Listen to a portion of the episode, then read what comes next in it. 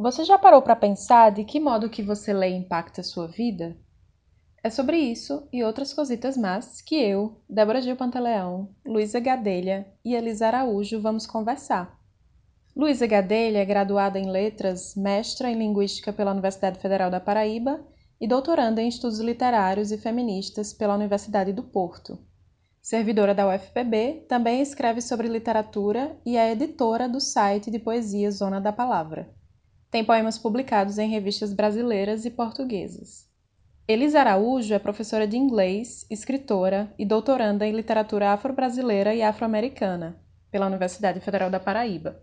Nasceu em Campos dos Goitacazes, no Rio de Janeiro, mas viveu durante 15 anos em João Pessoa, Paraíba.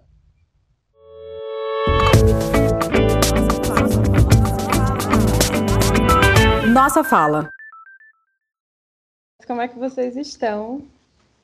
Olá, estou bem, vocês? Estamos bem, bem também, na medida, na do, medida possível. do possível. É, fisicamente e bem, do impossível.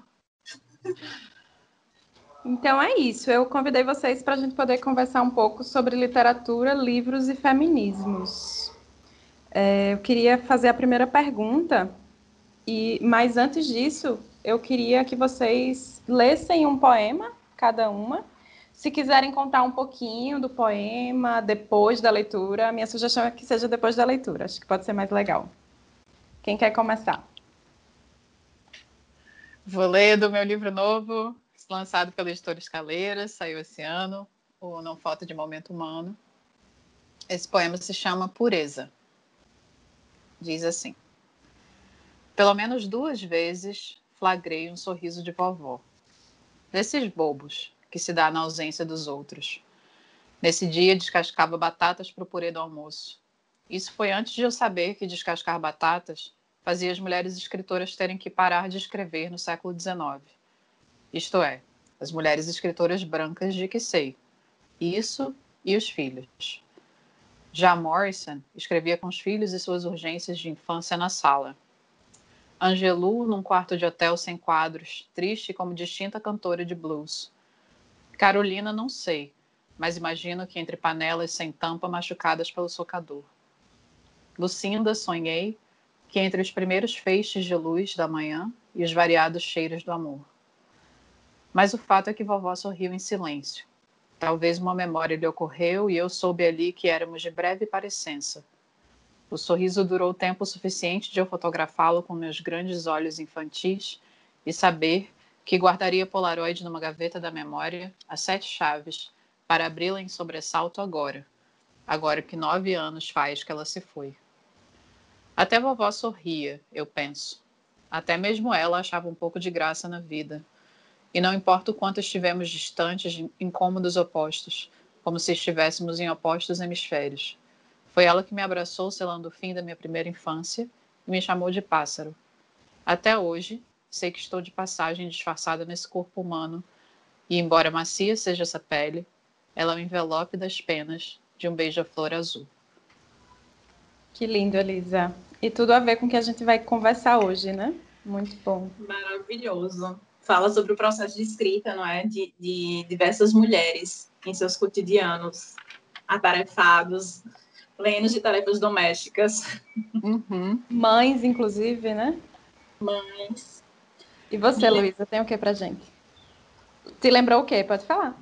É, não, eu lembrei de um poema de Ana Luísa Amaral, que é uma poeta portuguesa, chama Testamento, que ela fala que se morrer, ela não quer deixar como herança para a filha a atividade de descascar batatas, nem de aprender a somar e subtrair. Ela quer deixar lições sobre a vida, sobre como encarar as adversidades, e aí depois a gente pode até compartilhar esse poema aí, porque uhum. ele é uhum. bem bonito. Como a Elisa falou, né, da, da avó que descascava batatas, eu lembrei disso. E o, o poema que eu escolhi se chama Incômodo com as Minhas Pestanas. A minha avó, natural de areia, foi tida por muitos por oriental. É que ela tem olhos pequenos, como as gotinhas d'água que desenhamos na infância, ou aquelas bolinhas de gude que costumávamos atirar Nunca aprendi este jogo. Os meus olhos já nem são puxados à moda asiática. apenas diminutos, e onde se deveriam contemplar os cílios, apenas uns poucos fios, salpicados, sem tamanho nem volume, o que impede e ridiculariza qualquer tentativa de maquiagem. Esse detalhe, contudo, não é o que mais me incomoda. Afinal, nunca fui grande entusiasta de fantasias, exceto os devaneios oníricos. O embaraçoso é: será o meu olhar capaz de transmitir todo o sentimento do mundo? Lindeza. Uau! Vocês já chegaram aqui arrasando. eu, eu adorei que a gente, a gente não se comunicou, mas a gente, nós duas trouxemos poemas que têm referências à voz, né? Sim. É, e, também. E eu amo demais essa parte que você diz a, que a sua avó é natural de areia, porque pela pluralidade de interpretações, né? Que eu gosto muito disso. E das gotinhas, das bolinhas, dos diminutivos que você usa. E essa viagem entre pestanas, olhos e olhar é muito bonito também, assim, né? Essa coisa crescendo em significação. É, Sim. É... Isso traz um pouco é, para o nosso tema, um pouco do passado, do presente e do que a gente espera, né? Para um futuro aí, mesmo nesse caos, mas que a gente, eu conheço vocês e sei que a gente mesmo sofrendo tem esperança. e, e, compaixão, né, Elisa? Como, como você mostrou na sua bio, uma compaixão radical. Não sei se você fala algo nesse sentido. É, e aí eu acho que isso tem a ver também com a nossa primeira pergunta. Eu queria saber de vocês seguinte questão: por que ter livros de literatura de autoria feminina e ensaios escritos por mulheres nas livrarias e nas bibliotecas das escolas públicas? Olha, esse debate é, é muito extenso, muito complexo, muito abrangente. Mas uma palavra simples que poderia re responder isso é representatividade. É? Porque é através da, da educação, da socialização, que a gente é, aprende a, a, ver o mundo com outros olhares e principalmente nas escolas públicas, você ler mulheres é você se sentir representada, é você dar espaço, é você não ver a literatura de autoria feminina como um nicho reservado às mulheres. Odeio essa expressão, literatura feminina. Também. é como se fosse reservado apenas para as mulheres lerem e, e como se a literatura escrita por homens fosse universal, que servisse para todo mundo. Então, é importante a inserção da, da, literatura de autoria feminina, não só da literatura, de qualquer tipo de arte produzido por mulheres, nesses espaços públicos, seja em livrarias, em escolas, em bibliotecas, em saraus, enfim. Sim. É interessante pensar a representatividade não só enquanto e nenhum dos pontos né, opostos, nem só sobre uma autoria e seja lá o que escreve é representatividade, e nem só eu só sou representatividade se eu escrever sobre o tema, né? Então a gente vê a representatividade mais abrangente. Você pode ser uma Sim. mulher falando do que você quer, quiser, ou você pode ter nos seus textos é, uhum. falando de feminismo, né? Falar da própria literatura escrita por mulheres e tudo mais. Sim. Que às vezes a gente fica pensando um pouco mais restrito, né? Representatividade. Mas para a gente saber que só de ter uma mulher negra, por exemplo, como Elisa escrevendo, seja lá sobre o que for, já causa um efeito, né? Uhum. Em outras pessoas. Acho que isso é interessante de trazer também. Sim. E você, Elisa, o que é que tem para contar para gente sobre isso? É, então, eu, na verdade, concordo demais né, com essas questões que vocês colocaram, mas eu comecei a pensar minha resposta a partir de. Primeiro, porque é literatura de qualidade, sabe? porque as mulheres escrevem muito bem e assim eu estava vendo o lançamento das 29 poetas hoje, né, o último livro que a Luísa Buarque de Holanda organizou, e ela estava falando justamente disso, de como as, as mulheres estão assim ganhando vários prêmios no, de 2019 para cá no Brasil, né, e como como isso tem mudado e como isso tem mudado a forma que as pessoas compram, né, livros, falam de livros, o que, que se compartilha nas redes sociais, etc. E aí eu pensei também que isso devia se tornar um hábito, né? Ler mulheres devia ser um hábito nosso também. E apesar da gente ter, né, pelos nossos próprios interesses, pelos círculos que a gente se inseriu ao longo da vida, da gente ter, fazer essa escolha com muita naturalidade, é, as pessoas ainda vêm, né, não só da nossa geração, mas de outras, de uma formação escolar que é muito centrada na literatura escrita por homens, né? Então, a, a nossa formação leitora ainda é muito dominada pela, por essa escrita. Então, eu acredito. E, assim, se a gente for olhar para outras coisas, como a, Academia Brasileira de Letras tem 40 homens e 5 mulheres, né? E, e Conceição Evaristo fala de. Porque perguntam muito para ela, ah, você, é, como é esse reconhecimento todo e tudo mais. E às vezes ela, retor é, é, ela, ela responde essa pergunta como é, usando, dizendo esse reconhecimento demorou muito chegar né? Demorou muito, muito, muito chegar. Ela já escrevia há muito tempo. Então, eu acho que tem muito a ver com essa necessidade que a gente tem de é, reinventar e repensar a cultura mesmo, porque a gente, dentro dessa cultura patriarcal, associa a autoria com a autoridade com homem, né? E, e, eu acho que ler mulheres é uma forma, ler mulheres e falar dessa literatura e né, promover essa literatura é um exercício que muda a nossa percepção mesmo da, da realidade, sobre a criatividade, sobre a capacidade das mulheres escreverem. É uma, é uma forma de, de subversão da ordem vigente, não é? Porque a gente está inserido num contexto é, em que as mulheres são oprimidas. Então, você ler mulheres é uma forma, eu, eu vejo como uma forma de resistência, inclusive, e de transformação social. E isso é legal pensar também em relação à formação de leitores, né? De tanto dos professores, que os professores sim precisam ser leitores para poder conseguir influenciar seus alunos na escola pública, por exemplo. E isso passa justamente por ler autoras vivas ou ler autoras mais recentes, enfim, né? ler literatura contemporânea não estou falando sobre não ler clássicos, mas até mesmo de que forma começar aqui na contemporânea para depois conseguir ir lá em Clarice Lispector, Lígia Fagundes Telles, para pensar uma, um movimento, né? Para trazer um movimento de você se sentir parte, de certa forma, ou se identificar com algumas questões. Uhum. Acho que é bem, é... bem legal pensar nisso também. Eu, eu posso só contar uma, uma anedota que aconteceu recentemente? Deve uh, um amigo meu escreveu uma crônica belíssima sobre é, pequenas coisas que nos confortam nesses tempos de pandemia, né? E aí a crônica falava, sei lá, é, tomar um sorvete, admirar um pôr do sol, ouvir, aí, e aí ele começa ouvir um samba de Paulinho da Viola, ler uma crônica de Chico Sá, ler um conto de Rubem Braga, admirar um, um uma arte de Banksy. E aí eles eram vários artistas homens. E aí eu cheguei para ele e falei, olha, tua crônica tá linda, são coisas que realmente, é, pequenos momentos que, que nos dão um pouquinho de, de alento nesse momento de, de pandemia, mas você não citou nenhum artista mulher.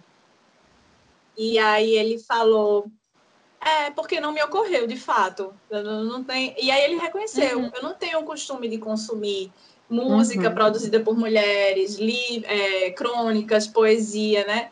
É engraçado como isso está tão arraigado na gente que, que você começa a citar e, e sai uma coisa involuntária, uhum. espontânea, ele só citou homens e nem percebeu. Uhum. Sim.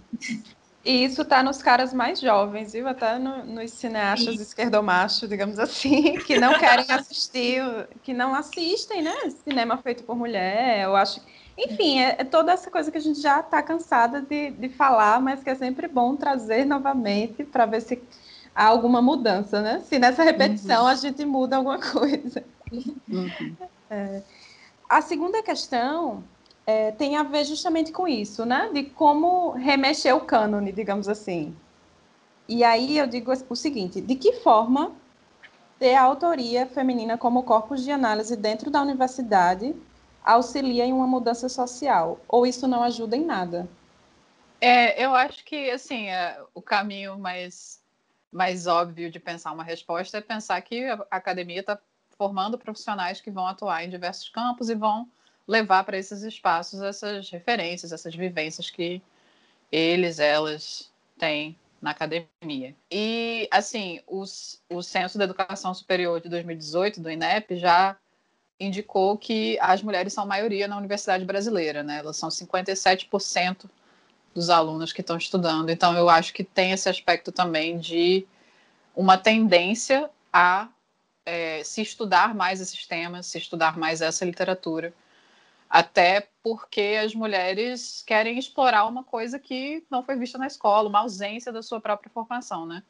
E aí eu gosto de pensar a mudança social também a partir de é, dos paradigmas de pensamento, porque eu acho que isso é uma coisa importante de se trazer, assim, né? De como é importante a gente aprender a pensar de outras formas. E eu acho que se não fosse né, a academia, essas discussões e essas contestações que vêm desses espaços, a gente não estaria, é, a gente não teria preocupações, por exemplo, da mídia de colocar pessoas negras no Big Brother ou de é, sei lá, empresas de é, representar melhor diferentes corpos de mulheres em, em, propagandas de cosméticos, etc. Então, assim, são essas discussões, isso que Débora falou, né, da gente continuar falando e insistindo, insistindo, insistindo. Isso muda é, essas coisas, né? Muda a forma da gente falar, muda a forma da gente pensar sobre as coisas. E eu acho que essa é uma mudança social que a gente deve considerar. Inclusive, Elisa, é legal a gente pensar que o, o capitalismo, o neoliberalismo, ele está em todo lugar, né? E a gente também conseguir ver enquanto nossos corpos sendo utilizados para marketing de muitas empresas, muitas vezes. Sim. Para a gente que é importante a representatividade nessas propagandas e tudo mais, mas também está com o pé atrás sempre, né? Eu Sim, claro. Que, que é Verdade. por aí.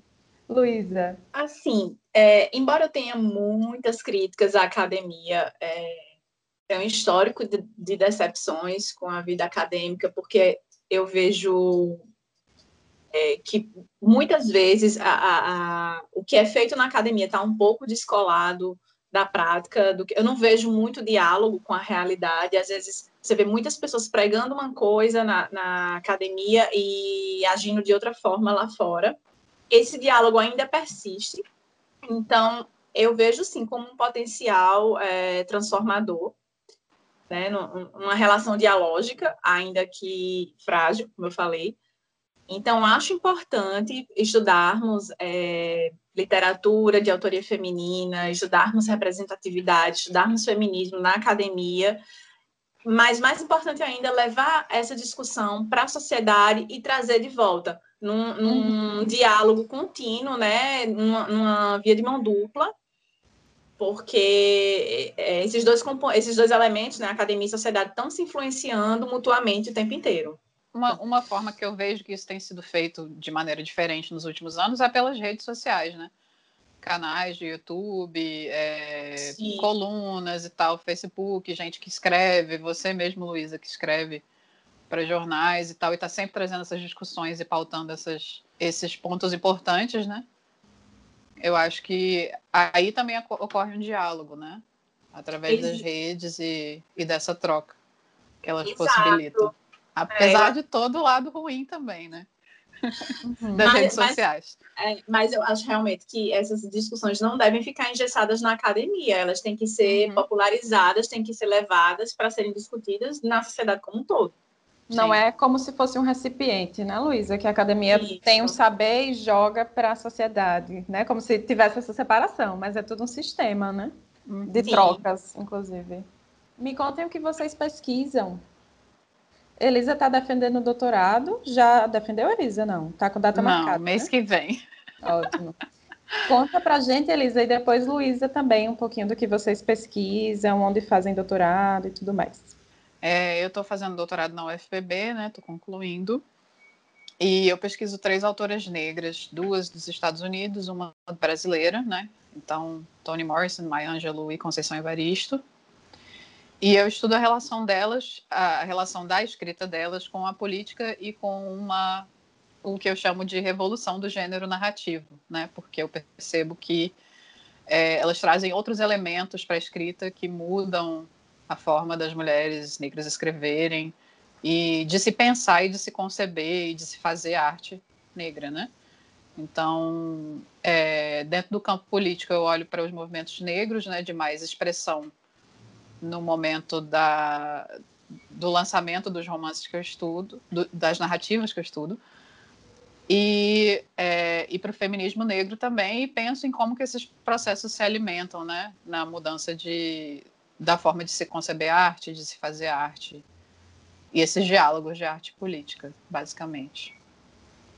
Legal. E aí você traz um contraponto, Elisa, isso da realidade do racismo nos Estados Unidos, do racismo no Brasil, você aborda sim, isso? Sim, sim. É, eu, eu, eu falo um pouco disso, mas eu também procuro, assim, a minha pesquisa acabou indo por um, acabou adquirindo um viés comparativo, mas eu tento fazer isso com bastante cuidado, né? Porque eu sei uhum. que são uhum. realidades muito distintas, né? São países muito diferentes, com histórias muito diferentes. Então, eu, em alguns momentos eu separo bem, assim, na minha uhum. escrita, o que, que cada contexto traz, né?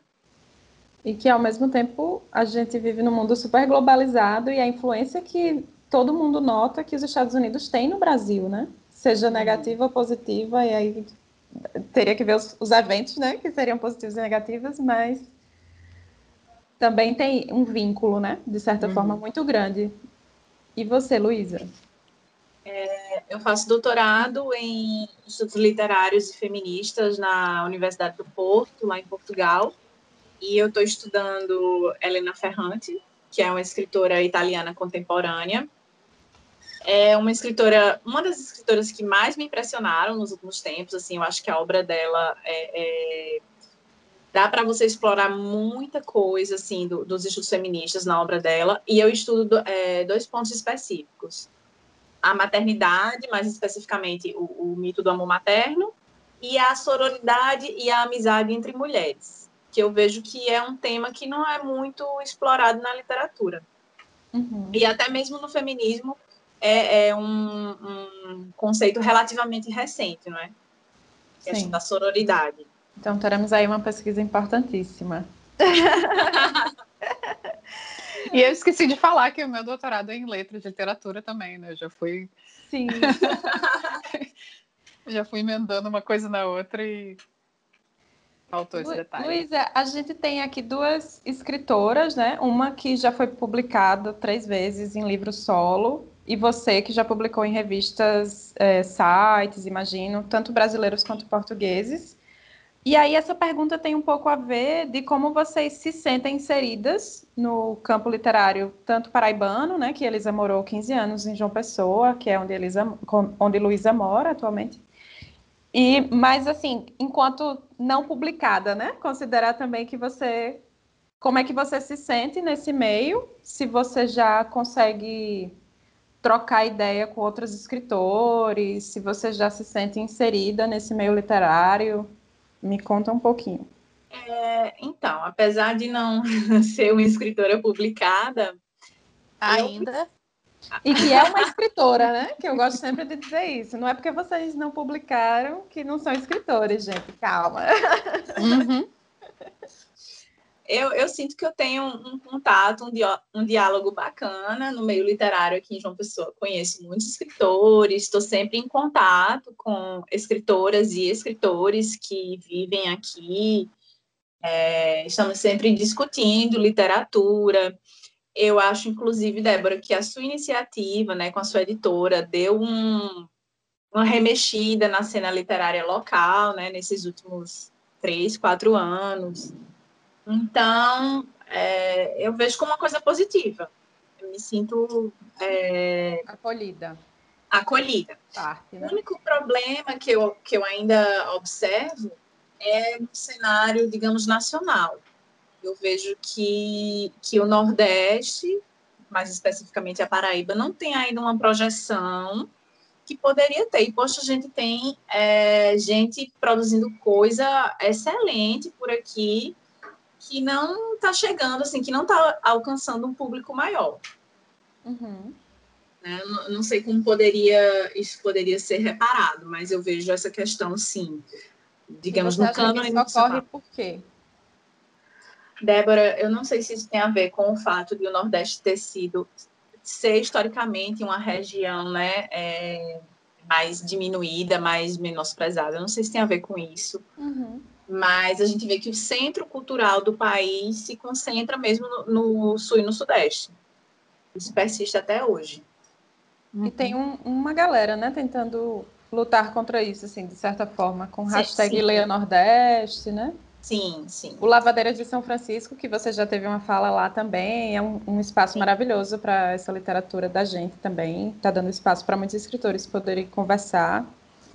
Sim, é, é uma iniciativa excelente, né, de Ivandro Menezes. Ele está sempre também dando dica de garimpando assim, escritores uhum. nordestinos, falando sobre, escrevendo resenhas, isso é importantíssimo. Muita gente no Instagram, né? Publicando resenhas é... de nordestina. E você, Elisa, como é que você se sente aí no meio paraibano, paraibana que você é também, no meio brasileiro? É, eu me chamo de Fluminense Paraibana, porque foram anos demais, né? Foi uma história e é, eu me constituí como poeta, eu acho que eu me percebi mais como poeta é, morando aí. Então, aí eu falando como se Débora tivesse em João Pessoa, né? morando em João Pessoa.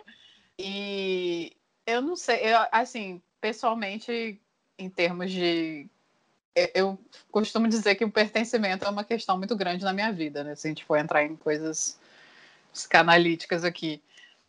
E, e eu acho que eu tô bem nesse, nesse entre-lugar e nesse, nesses trânsitos aí, né? Então eu acho que quando você fala em inserção, eu nunca tinha pensado muito sobre essa questão, mas acho que tem duas formas de olhar para a inserção, né? Tanto percebê-la de fora para dentro, quanto percebê-la como uma né, o que, que você faz autonomamente para se inserir uhum. no contexto literário. E eu acho que se eu for pensar assim, partindo de mim, né, o que eu procuro é aprender, conhecer, trocar com poetas, poetas negras, poetas LGBT. E eu tenho, já comecei uma série no meu Instagram chamada Vamos Falar Poesia, né, com lives, justamente com esse intuito não só de conectar, mas de é, ampliar e, e, falar do trabalho dessas pessoas, né? Tanto pessoas que são publicadas como rappers, como né, é, artistas de slam, que também são outras, outros registros de poesia, né?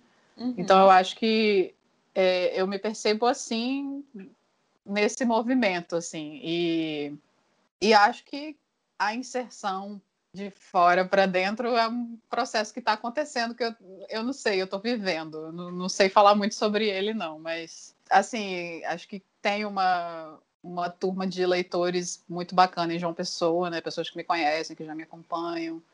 Estou é, construindo, eu acredito, uma, um outro grupo aqui, né, em Campos dos Goitacazes, onde eu estou morando agora. Sou daqui e é interior do Rio, né? Então também está um pouco deslocado dessa realidade que vocês falavam de Rio, São Paulo, né? Não é exatamente Rio, está distante.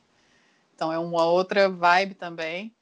E eu acho que, que é por aí que eu procuro me inserir, é através do aprendizado, através das conversas, através da leitura e dos afetos. Acho que você traz algo legal, Elisa, que é o respeito, né, por quem já estava fazendo ali né, figuras que já escrevem na Paraíba há muito tempo e que a gente pode trocar ideia. A própria Maria Valéria, né? Tinha Dora Limeira antes também. Sim. Um pessoal muito, muito bom mesmo. Maria Valéria é, é, é uma das maiores escritoras vivas. Ela é uhum. incrível. É, eu gostaria de ler um trecho de Audre Lorde aqui para vocês. E eu queria saber de que modo essa fala dela toca vocês. Se vocês concordam, de que modo toca, se concordam em partes, enfim. É de um ensaio chamado Idade, Raça, Classe e Gênero, Mulheres Redefinindo a Diferença. E nesse texto é interessante como ela traz isso da idade, ela reflete sobre as gerações, sobre a lesbianidade e tudo mais. E ela diz assim, num trecho que me marcou muito. Até mesmo a forma de nossa criatividade assume que nossa criatividade assume é geralmente uma questão de classe. De todas as formas de arte, a poesia é a mais econômica, é a mais secreta, a que exige menos trabalho físico, menos material e aquela que pode ser feita entre turnos, no ambulatório do hospital, no metrô e em sobras de papel. Isso aqui eu lembrei de Cris Estevão, que escrevia nos guardanapos.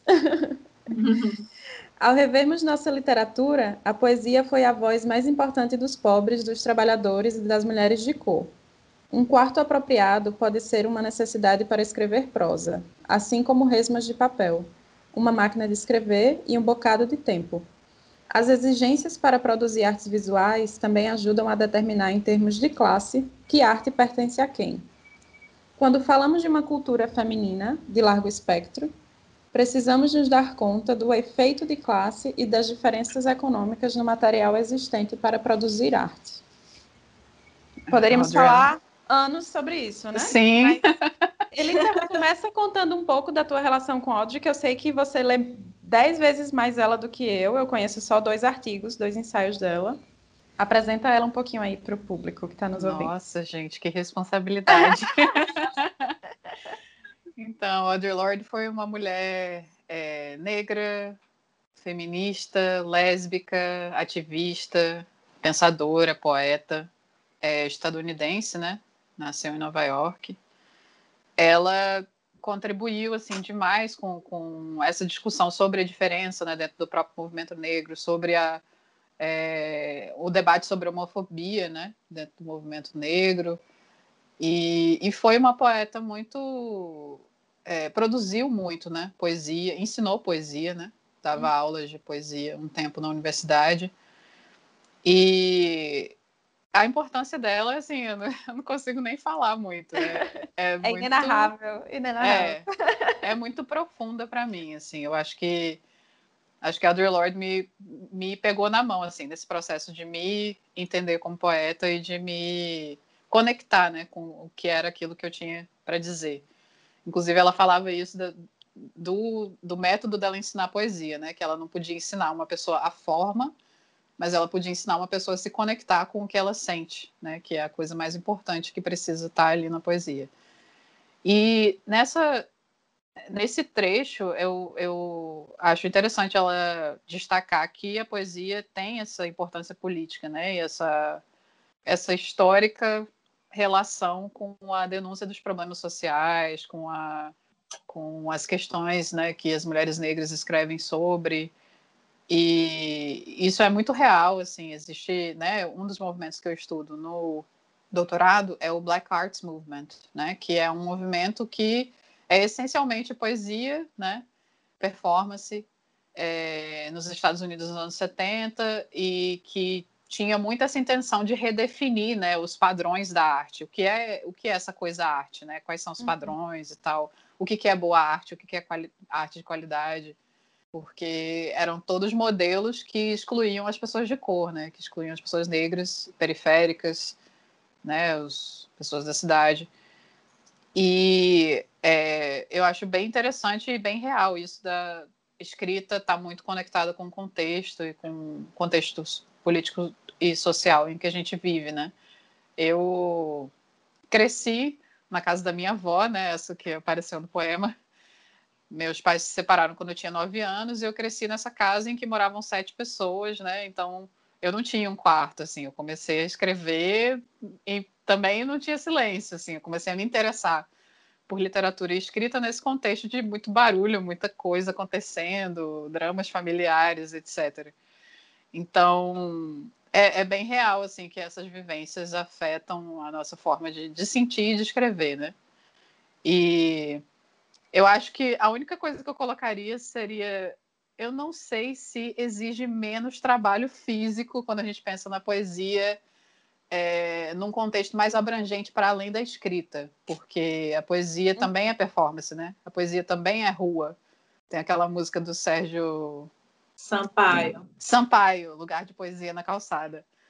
Né? Então a poesia ela também é, envolve esses esforços de sair do papel, de, né, de se oralizar e de, e de ser falada e ouvida.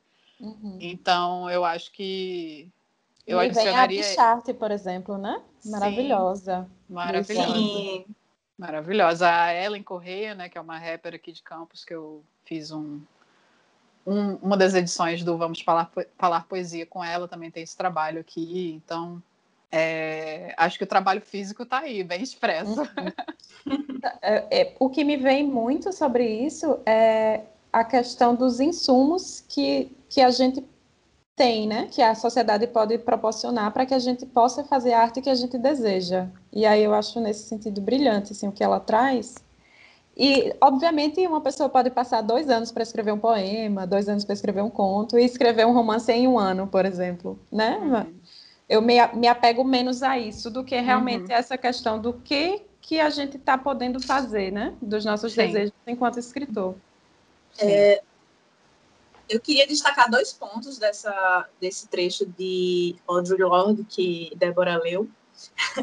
o primeiro é que ele me remeteu imediatamente a um ensaio de Virginia Woolf chamado Mulheres e Ficção, um ensaio de 1929, então anterior a esse é, ensaio de Audre Lorde, portanto, em que ela diz, ela vai dizer justamente o contrário. Ela vai dizer que escrever prosa é, é muito mais, muito menos custoso que escrever poesia. Eu posso ler aqui o trecho para vocês? Ela diz: a ficção era e ainda é a coisa mais fácil de uma mulher escrever. E a razão para isso não é difícil de encontrar. Elisa está rindo aí, pode rir, Elisa. É, e a razão para isso não é difícil de encontrar. O romance é a forma de arte menos concentrada. É mais fácil interromper ou retomar um romance do que um poema ou uma peça. George Eliot parava de trabalhar para ir cuidar do pai. Charlotte Bronte trocava a pena pela faca de descascar batatas. De novo as batatas. E a mulher, vivendo na sala, em comum com as pessoas que a cercavam, era treinada para usar sua mente na observação e análise do caráter. Era treinada para ser romancista, não para ser poeta. E, e, inclusive, ela vai utilizar isso para explicar por que é que a Inglaterra, né, até o, o século XX, teve apenas quatro grandes mulheres romancistas e tantas mulheres é, é, e tantos homens é, inseridos no, no, mercado literário. Então, assim, esse é o primeiro ponto, né, que, que eu queria destacar, que ela, né, vai justamente na contramão do que Audre Lorde fala. Mas o segundo ponto é que no final desse trecho que você leu, Débora, é, ela fala uma coisa muito importante, né? Que do efeito da, das diferenças sociais e econômicas na arte, no produto artístico, não é? Uhum. Então, assim, do lugar de onde a gente fala. Então, eu vejo também esse, esse aspecto de que né, é, pessoas que, que não têm um teto todo seu, como diz Virginia Woolf em outro ensaio, né? Que vão estar tá escrevendo versos em, em, em é, guardanapo, em papel, que pega aqui, acolá, que não tem esse tempo e esse, esse tempo mesmo para se dedicar ao trabalho de escrever ficção. Então, Luísa, é, Virginia Woolf menciona que se tinha mais romancistas mulheres do que poetas nesse período, ou ela não chega a tratar disso? Eu acho que ela diz que existem mais romancistas mais, mais mulheres é, nesse contexto, né? poetas. Uhum. É, porque era uma forma mais fácil de escrever, né?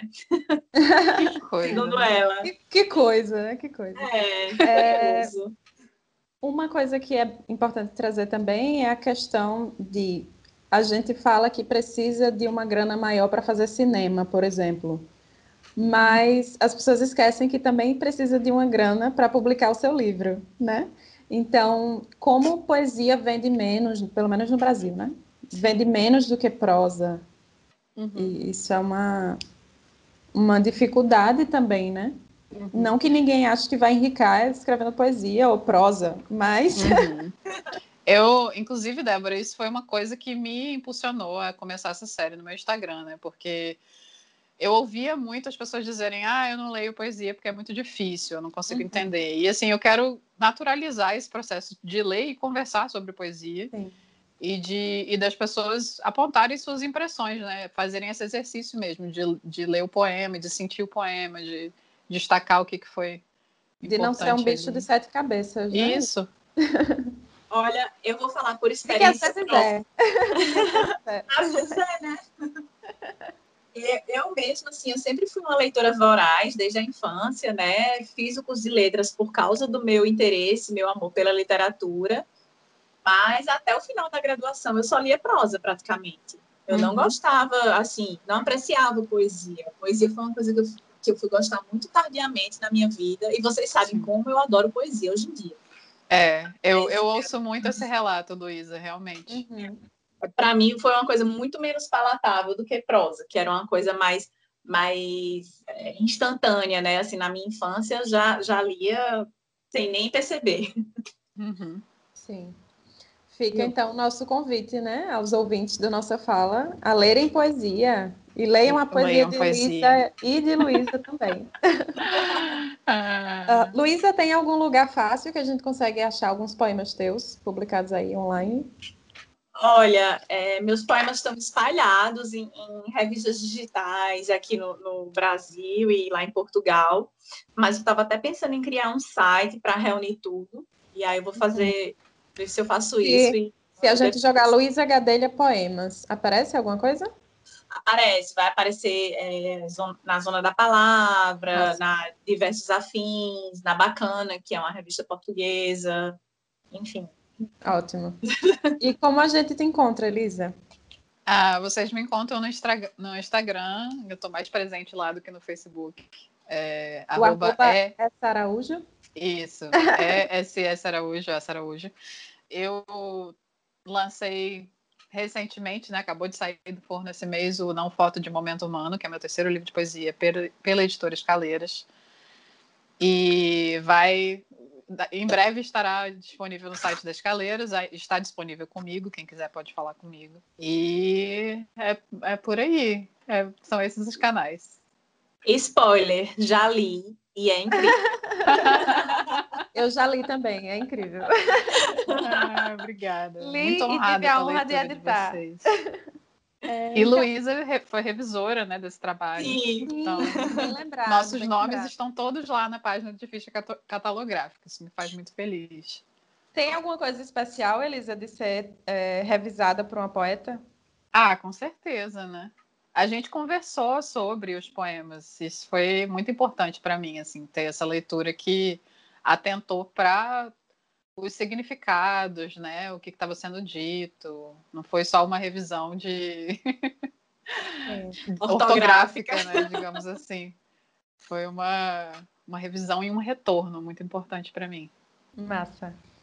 Então vamos finalizar lendo poesia, né? O que, é que vocês acham? Vamos. começar então com Luísa. Dois poemas de Luísa agora. Um se chama Ansiedade. Ansiedade é a gente surrupiar toda a sensatez, sugar o ceticismo, se sabatinar, auto-sabotar, serpentear por futuros absurdos e, quem sabe, possíveis, mas improváveis. Suportar sozinha as situações sonhadas de desalento. É desesperar no abismo, insegurar nas possibilidades, se saciar na insanidade. O outro poema não tem título. Eu escrevi quando eu estava no Porto. Vou ler. O período mais duro, mais trôpego, mais triste, mais traste, foi aquele inverno nos jardins de Sofia de Mello Braine Andresen, em que esqueci os, instantes, os instantes que vivi e os que não vivi junto ao mar. O porto era então todo cinza, todo cinzas, gélido, úmido, sufocante tinha mesmo sido um lar, e mesmo nos jardins de Sofia de Mello, Brian Anderson, a trégua era só para um suspiro, um soluço, um sussurro. Uma contemplação das roseiras já murchas, que um dia pertenceram a Sofia. Agora já éramos íntimas, separadas apenas pelo tempo. Sofia, que um dia disse: O porto é o lugar onde para mim começam todas as maravilhas e todas as angústias. Lindíssimos. Que lindo! Clap, clap, clap. A gente estava aqui batendo palma no silêncio. Nossa, eu adorei o, o, o, ansiedade, porque eu não sei se você percebeu a sua assonância aí, né, do S.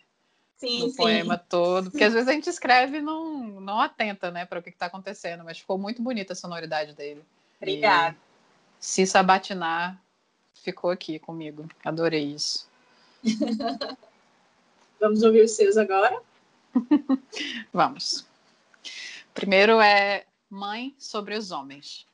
Costumava escrever poemas, agora escreve pedaços, fragmentos, cartas não remetidas, Lembra das coisas sem salto, como se estivesse prestes a comer sua última refeição antes do corredor da morte. Correr lá fora agora é correr no corredor da morte. O ar não é seguro. Não são seguros os abraços, as visitas, sentar-se ao redor da mesa, compartilhar. As coisas caem como na torre do tarô. Dentro, tudo que flutua não se reorganiza. As células se perdem das células. O tronco do centro do corpo as memórias do funcionamento orgânico das memórias. Quando se fez o caos, caiu-se nele na negação do seu tamanho. O homem caiu no homem, já dizia Walter Hugo Mãe. Não queremos um mundo sonhado no futuro, onde as pessoas são números.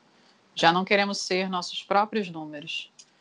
E ao nos despirmos de todos eles, de nossos nomes e carcaças, nossas ocupações e máscaras, que sobre a fina camada da córnea em que a humanidade de cada um se lhe parece, conhecida de outras vidas, inclusive de outros carnavais.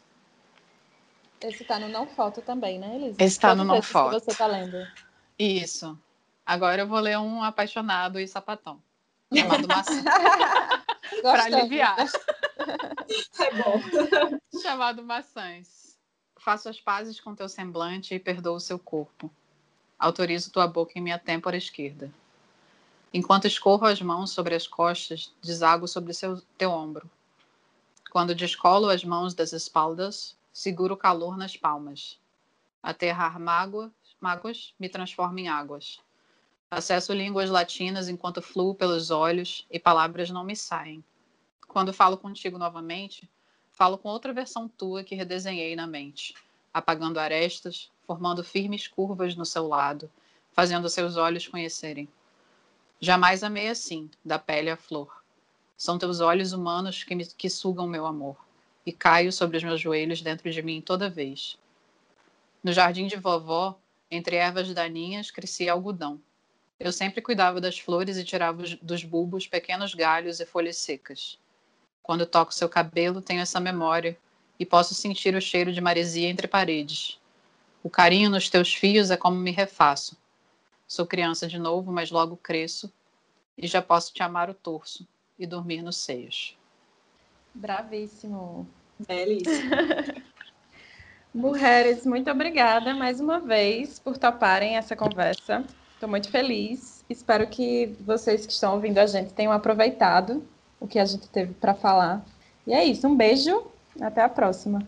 Obrigada. Obrigada, Foi maravilhoso. Beijo. Beijo. Para enviar sugestões ou conferir todas as novidades, fique de olho no nosso site e no nosso perfil no Instagram. Continue acompanhando nossos conteúdos, nossas opiniões, nossa visão, nossa fala.